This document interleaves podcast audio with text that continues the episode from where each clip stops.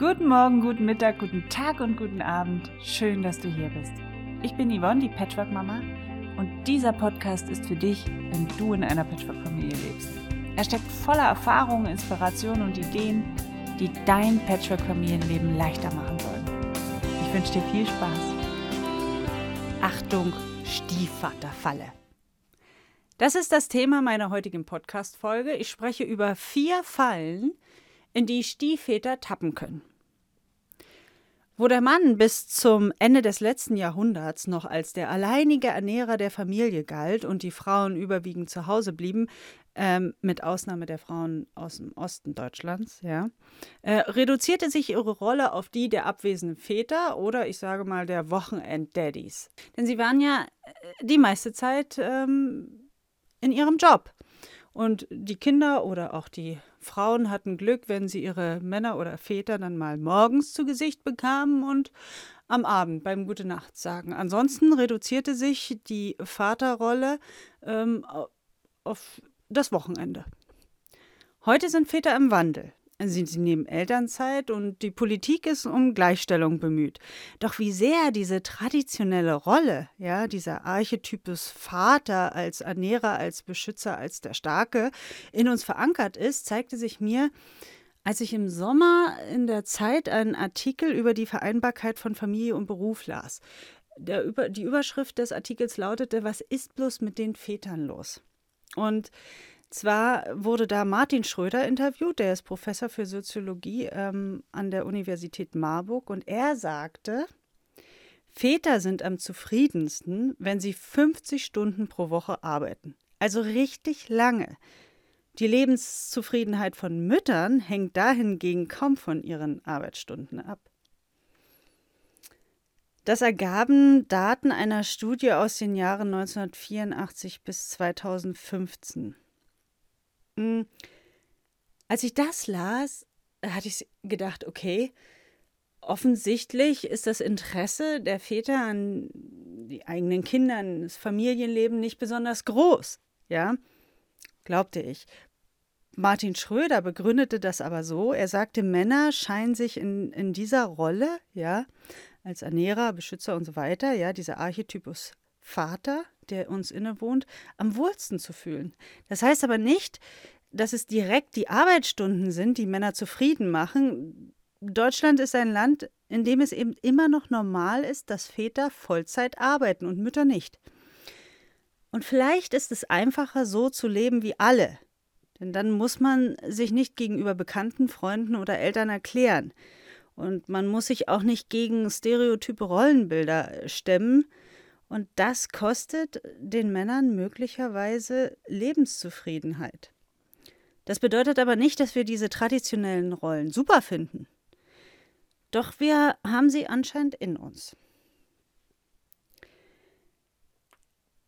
Meine Überlegung war, wie geht es denn demzufolge den Vätern und Stiefvätern in unserer Gesellschaft ja, mit so einem Bild? Ja, wie, wie, wie sieht ihre Rolle aus? Und welche Fallen tun sich dann für Stiefväter auf, ja, die sich mit so einem Rollenbild identifizieren? Ähm, darüber habe ich mit Claudia Starke und Thomas Hess gesprochen. Ja, es sind beide Familientherapeuten und Patchwork-Berater aus Zürich. Sie leben und arbeiten dort. Und ich bin äh, zu beiden gefahren im Sommer anlässlich meines Patchwork-Familienkongresses. Ja, ich habe sie interviewt. Der Kongress findet übrigens, also startet online am 4. November 2018 und er ist kostenlos. Jeder kann teilnehmen. Ja, du brauchst dich dafür einfach nur anmelden unter www.patchworkfamilien-kongress.de. Also wie Claudia Starke und Thomas Hess meine Frage beantwortet haben, welche Fallen, in welche Fallen Stiefväter tappen können, hörst du jetzt, ich switch jetzt hier mal kurz in das Interview hinein. Was sind dann die typischen Fallen, in die eine Stiefmutter bzw. ein Stiefvater tappen kann? Beginnen wir mit den Stiefvätern. Ja. Also das häufigste und das Standardmodell ist eine alleinerziehende Mutter, die kämpft und macht und tut, so wenig Geld hat, so wenig Energie hat, ihre Kinder nicht mehr so richtig erzieht, sondern halt einfach es ein bisschen schleifen lässt, aber liebevoll ist. Dann kommt ein neuer Partner dazu und der sieht furchtbares Chaos hier, die kann sich nicht durchsetzen und beginnt sich viel zu früh als erzieherische Macht aufzubauen. Und dann wird es zunehmend schwieriger. Sie wird dann, zieht sich noch mehr zurück, er wird noch aktiver, noch präsenter, noch vielleicht brachial. Äh, und irgendwann mal erwacht die Mutter der Kinder und sagt, stopp, jetzt gehst du zu weit und wirft ihn wieder raus. Und das nennen wir die, den Schleudersitz, die Vater auf Schleudersitz. Ganz oft so in dieser Verteilung, dass dann äh, er wieder gehen muss und eigentlich alles nur zum Besten für sie getan hat und gar nicht versteht, was war jetzt da. Also er, das, das war quasi so ein Schutzbedürfnis von ihm, ne? Der hat ja, gesehen, seine Partnerin ist ja, überfordert. Ja, der hat sie gern, will sie beschützen ja, vor, ja. Den, vor den frechen Jugendlichen. Das sind meistens schon Kinder äh, zwischen 10 und 15 Jahren, die, die halt schon ein bisschen kräftig sind und sich zur Wehr setzen. Und er will dem Einhalt gebieten und plötzlich ist er wieder draußen. Ja, das ist eine tragische Entwicklung. Ja, ja. Wir hatten auch schon solche Situationen, wo es dann im Rahmen der Beratung dazu kam, dass die Eltern sich wieder getrennt haben. Nein, nicht getrennt haben, sondern auseinandergezogen sind, aber die Partnerschaft aufrechterhalten haben. Mhm. Weil sie gemerkt haben, wir haben so unterschiedliche Stile in der Erziehung und dann als Partner hat es bestens funktioniert. Aber muss man die denn in einer Patchwork-Familie auf einen Nenner bringen? Diese natürlich, Erziehungsstile? Natürlich muss man nicht. Mhm. Man, aber manche meinen zu müssen. Ja, ja. Und aber, aber kaum der, aushalten, die der, der Stiefvater muss respektieren, dass er nicht der Vater ist.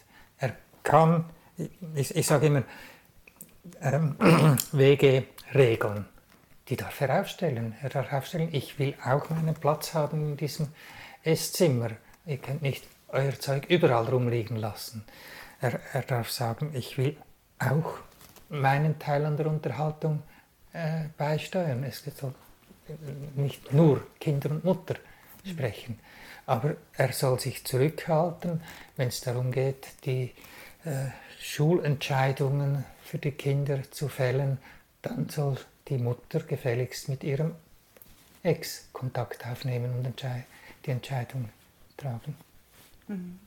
Ich, ich glaube, das ist auch ein echt wesentlicher Punkt, wo sich viele Patchwork-Paare oder, oder, Familien wirklich dran aufreiben an diesen hm. Erziehungsstilen. Ja. ja. die sind eben unterschiedlich und manchmal ist dann noch ein Konflikt dabei, da entsteht ein neues Kind ja, in dieser mhm. Patchwork-Familie, was dann ähm, so, und da, da muss man sich dann einigen, dann, dann wird es kompliziert. Ja, natürlich. Dann Komplex ist eine Patchwork-Familie allemal. Ja. ja. genau.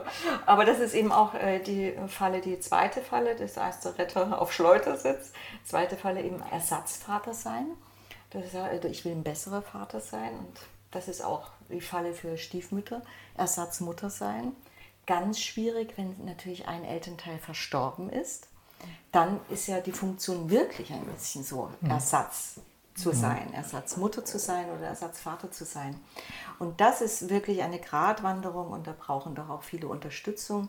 Da ist es ganz wichtig, dass die Partner immer wieder im Gespräch bleiben und sagen, ja, ähm, wie soll ich es jetzt machen oder, oder, oder wie, ja, ich würde es gerne so machen und so weiter. Das, der Platz äh, von den leiblichen Elternteilen, ob lebend oder verstorben, der ist sicher mhm. für die Kinder und muss geehrt werden.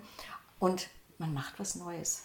Stiefmutter, Stiefvater, man muss die Rolle neu erfinden. Ja, man ist nie Ersatz für jemanden. Mhm. Es gibt schon leibliche Elternteile, die muss man nicht sein. Und das andere Falle für einen Stiefvater, der Defensive, ja, also die, die, dritte Variante sind die Stiefväter, die sagen, ich mische mich nicht in die Erziehung ein, ich lasse das meine Partnerin machen, der sich sehr äh, zurückhält, aber liebevoll mit den Kindern anständig umgeht, aber er sich zurücknimmt, wenn es Konflikte geben könnte. Äh, letztlich aber dann wie Luft behandelt wird. Also er tut alles, macht alles, aber er, aber er zeigt sich nicht, ist nicht präsent wirklich. Mhm. Und hofft immer, dass wenn dann mal alles gut ist, dass er wieder mal Zeit hat mit seiner Partnerin. Die Zeit kommt aber nie, weil sie natürlich so viel zu tun hat und dauernd mit den Kindern unterwegs und so weiter. Ähm, und oft sagen wir, dass die dann plötzlich einfach wieder gehen. Punkt. Mhm. Schlimmstenfalls merkt es nicht mal jemand. Mhm. Das ist dann ganz bitter, ja. ja. ja das, ist, das sind so die ganz defensiven, die ganz lieb gemeint, ja. aber die einfach auch selber keinen Platz und keinen Raum einnehmen, also nicht für sich selber sorgen. Und das ist, das ist auch wichtig. Beide haben drei Fallen geschildert. Eine Falle, der Vaterersatz. Ja, Väter ohne eigene Kinder neigen eben dazu, in die Vaterersatzrolle zu schlüpfen. Sie übernehmen Verantwortung, mischen sich erzieherisch ein, setzen Grenzen und besetzen so den Platz, den der Vater vorher innewohnte. Und diese Väter bekommen dann ziemlich schnell den Satz zu hören, du bist nicht mein Vater, du hast mir gar nichts zu sagen. Da kann man sagen, stimmt, du hast recht.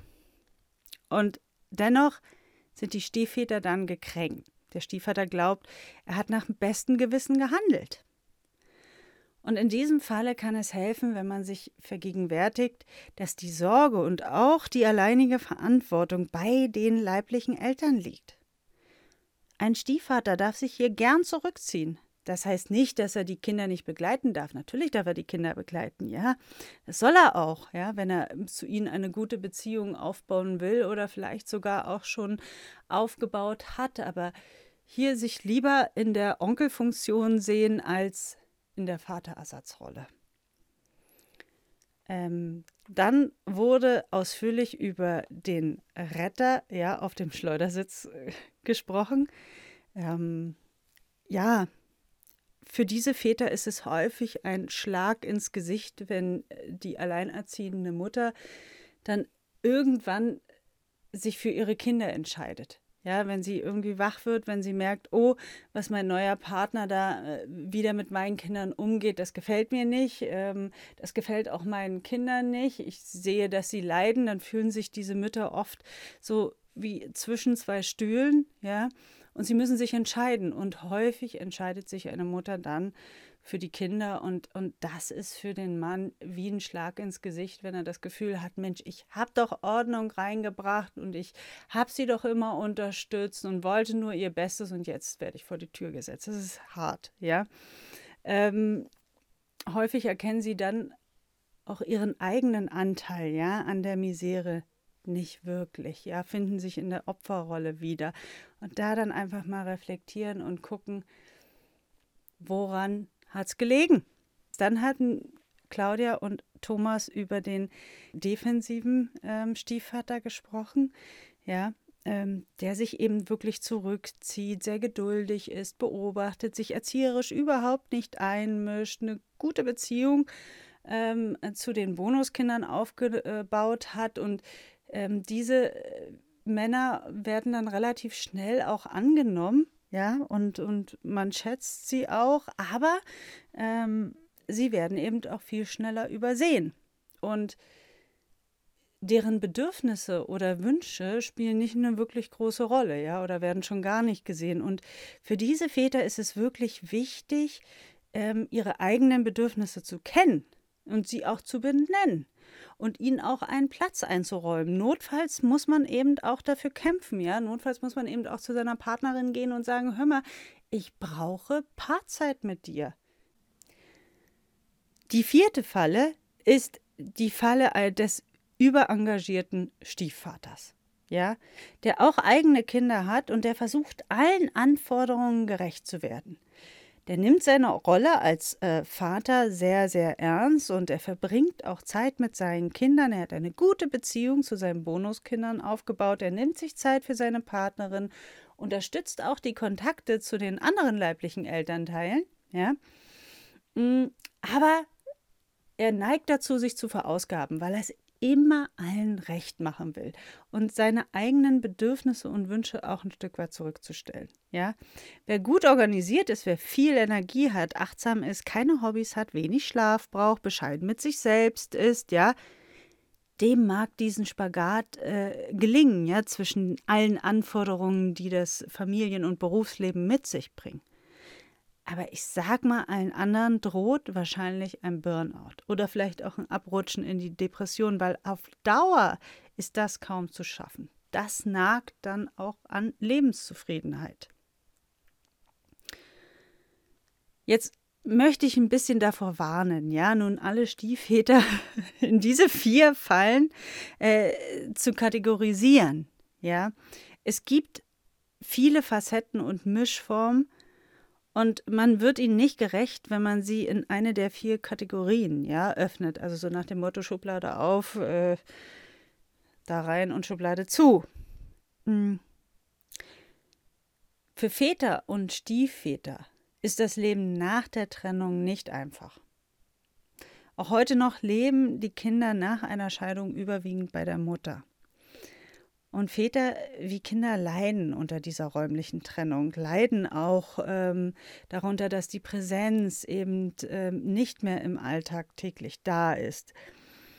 Und dazu kommt, dass das Männerbild auch in unserer modernen Welt ja immer noch äh, dem des Familienernährers entspricht. Häufig erlaubt es ihnen ihr Job auch nicht, früher Feierabend zu machen, um zum Beispiel eine Aufführung der Kinder in der Schule zu sehen oder sich um ein krankes Kind zu Hause zu kümmern. Ja.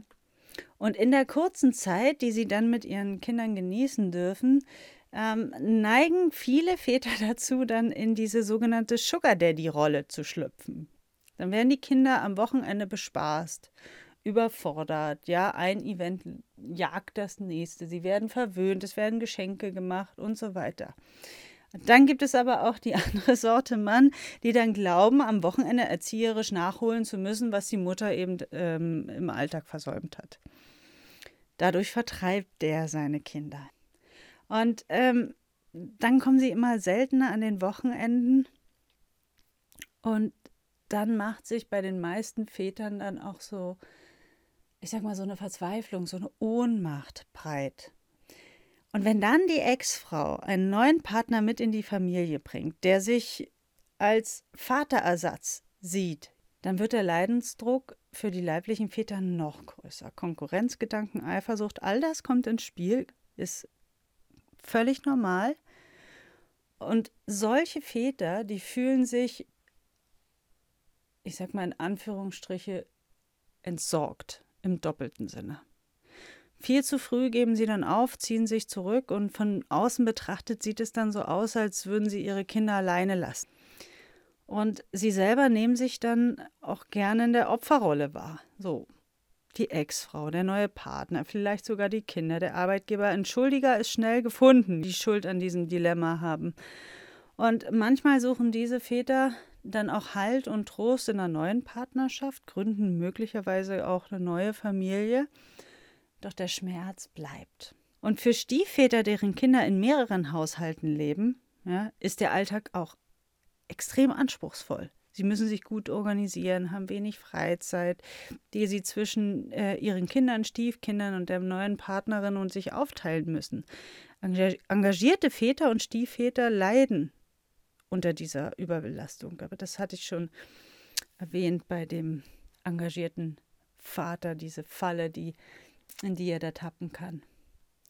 Ja, die Leiden der getrennten äh, Väter und Stiefväter finden in unserer Gesellschaft kaum Beachtung. Ich muss auch dazu sagen, auch mir selbst ist es erst so wirklich bewusst geworden, als ich mit meiner Arbeit ähm, für den Patchwork-Familienkongress begonnen hatte.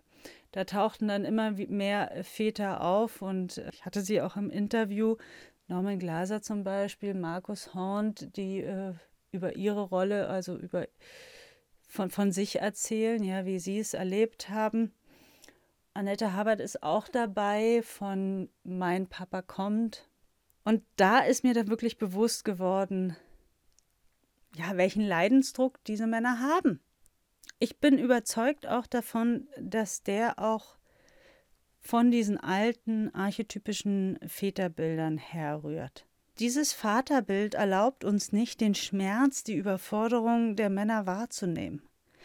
Ein Mann muss heute immer noch seine Probleme mit links bewältigen, sonst ist er eben kein echter Mann. Er sollte Stärkeschutz, Halt garantieren und gefühlvolle Männer mit viel Empathievermögen galten lange Zeit als verweichlicht. Und ich erlebe heute noch häufig Männer, vor allem Männer, die an diesem alten Bild hängen. Glücklicherweise findet gerade ein gesellschaftlicher Wandel statt. Also noch ist er nicht wirklich vollzogen, ja. Es gibt noch unglaublich viel zu tun. Ich sehe noch ganz, ganz viele Baustellen. Sowohl in den Köpfen eines jeden Einzelnen, als auch auf politischer und wirtschaftlicher Ebene. Also ihr Lieben, lasst uns die Ärmel hochstreifen, ja, und uns die Welt erschaffen, in der die Lebenszufriedenheit nicht mehr von diesen alten Rollenbildern bestimmt wird. In diesem Sinne. Am Sonntag erzähle ich euch mehr über die Fallen, in die Stiefmütter tappen können. Und bis dahin wünsche ich euch eine sehr schöne, zufriedene Lebenszeit. Bis zum nächsten. Tschüss.